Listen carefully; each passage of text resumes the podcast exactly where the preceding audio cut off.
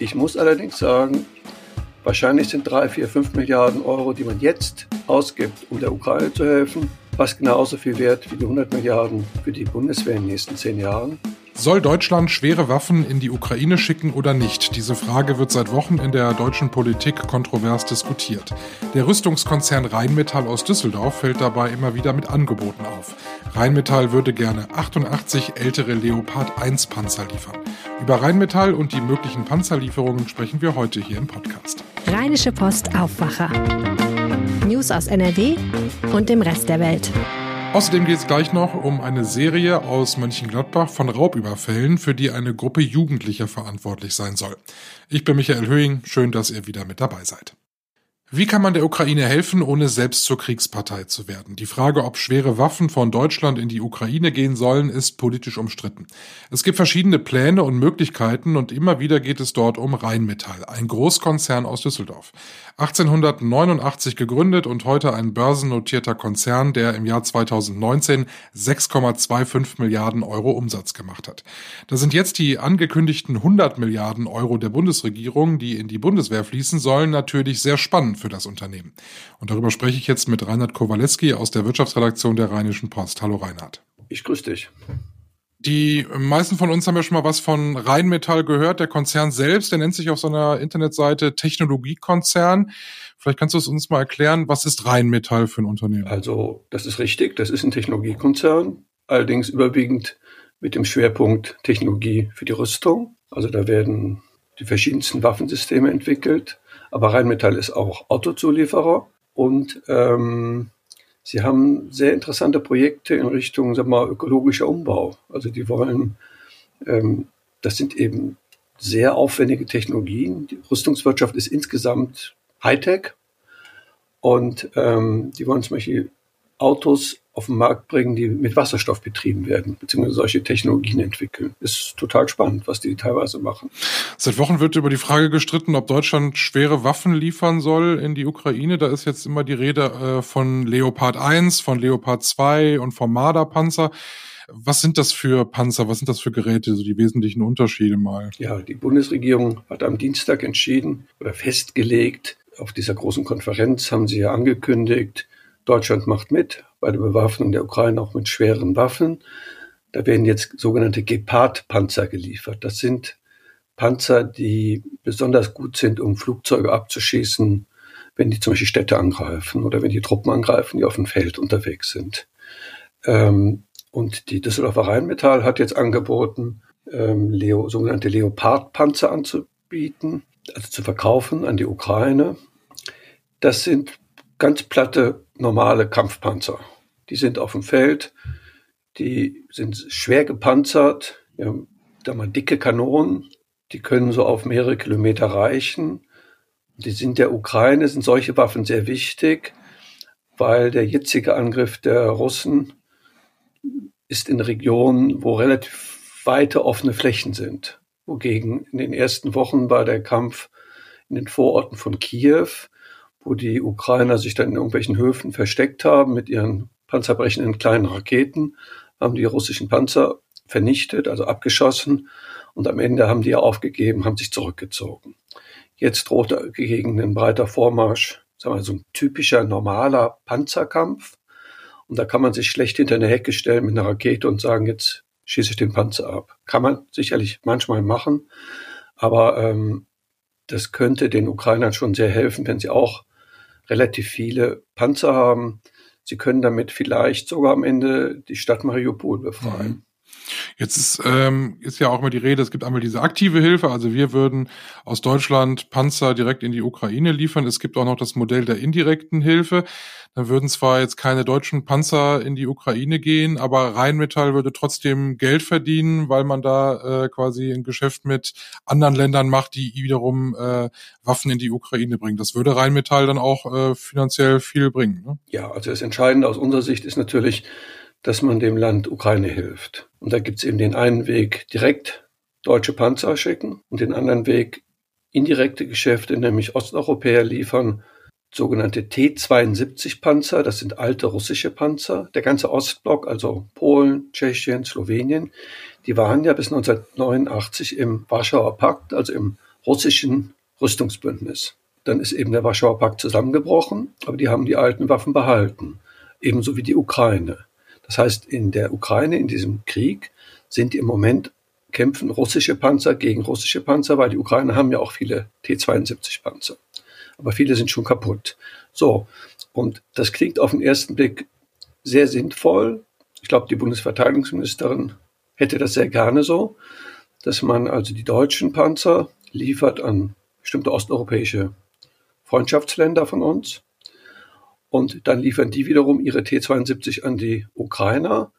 Das hat speziell sagen wir, den Charme, dass die Ukrainer können einfach einsteigen und losfahren, weil die haben genau dieselben Panzer bisher. Wogegen sie müssen schon ein paar Tage sich einarbeiten, wie funktioniert eigentlich so ein Leopard oder ein Marder aus Deutschland. Andererseits, ähm, zumindest der neue Leopard 2, den Rheinmetall auch anbietet, ich glaube, der ist deutlich besser einfach. Also ähm, die Ukrainer versprechen sich schon, dass sie damit auch wirklich da mal besser kämpfen können. Das sind jetzt so die, die praktischen Gründe. Äh, du hast Sicherheitspolitik studiert, das heißt, wie würdest du das politisch einordnen und bewerten? Ähm, diese ganze Sache, direkte Hilfe, indirekte Hilfe, was sagst du dazu? Ich denke, es ist erstmal ethisch sinnvoll, dass ein Volk sich verteidigt. Nicht sinnvoll, es ist ähm, ihr Recht, sich selbst zu wehren. Darum ist es nicht unsere Pflicht, aber es ist unser Recht, den Waffen zu liefern. Das ist auch nicht gegen das Völkerrecht. Deutschland wird nicht Teil des Krieges, wenn wir da Waffen hinliefern. Wir werden nur aktiver Teil des Krieges, wenn wir dort Soldaten hinschicken. Sage ich nur, weil die Russen ja immer wieder damit drohen, ähm, irgendwelche, sag mal, weiter zu eskalieren, weil Deutschland und andere Staaten da irgendwie helfen. So, und dann ist ein ganz wirtschaftliches Argument. Unser Bundeskanzler Olaf Scholz hat ja angekündigt, 100 Milliarden Euro auszugeben, um die Bundeswehr auszurüsten. Das ist wohl vernünftig, ich muss allerdings sagen, wahrscheinlich sind drei, vier, fünf Milliarden Euro, die man jetzt ausgibt, um der Ukraine zu helfen, fast genauso viel wert wie die 100 Milliarden für die Bundeswehr in den nächsten zehn Jahren, weil wenn die Russen jetzt in der Ukraine geschlagen werden, dann sind die viele, viele hundert Kilometer weg von der NATO und sie sind wahrscheinlich dann erstmal so geschockt von dem schlecht gelaufenen Krieg, dass sie bestimmt nicht auf die Idee kommen, ähm, sagen wir in zwei oder drei Jahren Deutschland und die NATO anzugreifen. Ist das das Image der, der Rüstungsindustrie bei uns in der Bevölkerung, ist das zu negativ? Weil wir brauchen die Rüstungsindustrie ja schon und in der aktuellen Situation im, im Russland-Ukraine-Konflikt ja sowieso. Die Rüstungsindustrie ist Teil unserer Gesellschaft, solange sie sich darauf beschränkt, wie es aber eigentlich in den Gesetzen steht, dass sie nur Staaten ausrüstet, die sich verteidigen wollen und die auch, sagen wir, den westlichen Werten nahesteht. Also die umstrittenen Geschäfte im Zusammenhang mit der deutschen Rüstungsindustrie waren immer, dass da irgendwelche Länder ausgerüstet wurden, die dann am Ende damit irgendwelche internen Bürgerkriege führten. Auch die frühere Haltung der Bundesregierung war ja auch, wir wollen nicht in Konfliktregionen Waffen liefern. Aber Rheinmetall oder auch die anderen großen deutschen Rüstungsunternehmen liefern ja weit überwiegend an NATO-Länder. Und die NATO ist ein Verteidigungsbündnis. Ähm, in dem Sinn würde ich mal sagen, haben Unternehmen wie Rheinmetall schon verdient, ich sage mal, dass sie fair betrachtet werden. Es geht nicht, dass man einerseits sagt, super, dass ihr der Ukraine helft, äh, und dann aber wieder sagt, aber mit euch wollen wir nichts zu tun haben. Das ist ein bisschen unfair. Vielen Dank, Reinhard Kowaleski aus der Wirtschaftsredaktion der Rheinischen Post. Und wenn ihr immer schon mal wissen wolltet, warum Panzer eigentlich immer Tiernamen haben, den Link zum RP-Artikel, der diese Frage beantwortet, habe ich euch in die Show Notes gepackt. Und wir freuen uns sehr, wenn ihr den Aufwacher in eurer Podcast-App auch gleich abonniert. Dann verpasst ihr keine Folge mehr. Dankeschön. Zu unserem zweiten Thema. In Mönchengladbach kommt es seit einiger Zeit immer wieder zu Raubüberfällen. Und inzwischen geht die Polizei davon aus, dass eine 30-köpfige Gruppe Jugendlicher für mehrere Taten verantwortlich sein soll. Zuletzt gab es einen Raub in der Mönchengladbacher Innenstadt. Gabi Peters aus der Lokalredaktion der Rheinischen Post in Mönchengladbach hat sich damit beschäftigt. Hallo Gabi. Hallo Michael. Ja, wie ist denn die Situation bei euch? Vor allem in der Innenstadt gab es da ja zuletzt mehrere Zwischenfälle. Mhm. Ja, ich würde mal sagen, so seit ungefähr drei, vier Monaten gibt es immer wieder Polizeimeldungen, Raubüberfälle. Und zwar, ähm, die Opfer sind meistens Jugendliche, die Täter aber auch. Es sind dann meistens so größere Gruppen, die auf weniger Leute, also auf ein oder zwei losgehen, ähm, manchmal nach Geld fragen oder nach Zigaretten fragen und sobald einer dann irgendwie seine Bauchtasche öffnet oder sein Portemonnaie rausholt, werden die dann beraubt und manchmal auch geschlagen. Also es gab auch schon Körperverletzungen. Jetzt soll das eine Gruppe von bis zu 30 Jugendlichen sein und die sind alle so im Alter zwischen 12, 15, 16 Jahre alt. Da bekommt man ja gerade in der Innenstadt dann, wenn es was in dunkel geworden ist, ja dann schon fast mit Angst zu tun. Ja, also das Innenstadt, das ist durchaus belebt. Das ist ja unsere Haupteinkaufsstraße. Und es ist auch nicht zu Zeiten, passiert nicht zu Zeiten, wo man sagt, oh, da sollte man Kinder nicht mehr auf die Straße schicken oder Jugendliche. Also es passiert auch durchaus 19 Uhr, 20 Uhr, manchmal sogar nachmittags. Jetzt geht das ja schon seit einigen Wochen so und jetzt spricht die Polizei neuerdings davon, dass es eben nicht nur Einzeltäter sind, sondern dass es eine ganze Gruppe ist. Mhm. Also ich glaube, die Polizei weiß das eigentlich schon länger. Aber die Bürger kamen da drauf, weil in den Täterbeschreibungen, man suchte ja immer die Täter, kamen so markante Merkmale drin vor. Zum Beispiel tauchte immer wieder so eine Gucci-Bauchtasche auf. Und bei der Täterbeschreibung öfter. Und dann kamen die Bürger halt da drauf und Leser auch, die sagten, das sind doch immer dieselben, warum macht die Polizei nichts? Und daraufhin haben wir mal bei der Polizei nachgefragt und die sagte dann eben, ja, das ist eine Tätergruppe, eben wie eben schon gesagt, aus 30 Personen, die ursprünglich in einem anderen Stadtteil aufgetaucht waren und dann ihr Geschehen verlagert haben.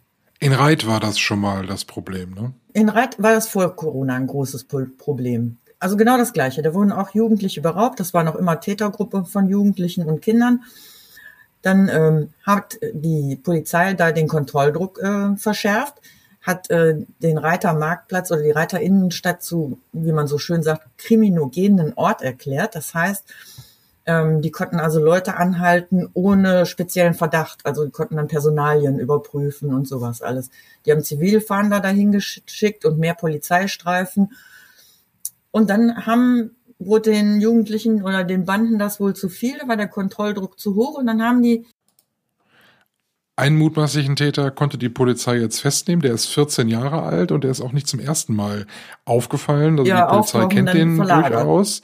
Ähm, was passiert mit solchen Jugendlichen? Also die Polizei muss ja irgendwie reagieren. Also es gibt hier so ein Programm in Mönchengladbach, ähm, das heißt JIT, das steht für Jugendliche Intensivtäter. Da kommen Jugendliche zwischen 14 und 17 auf eine spezielle Liste und die werden dann ähm, strenger beobachtet von Polizei, von äh, und Justiz hat da einen Blick drauf und Jugendamt und äh, dieser Junge, dieser 14-Jährige stand auch auf dieser Liste.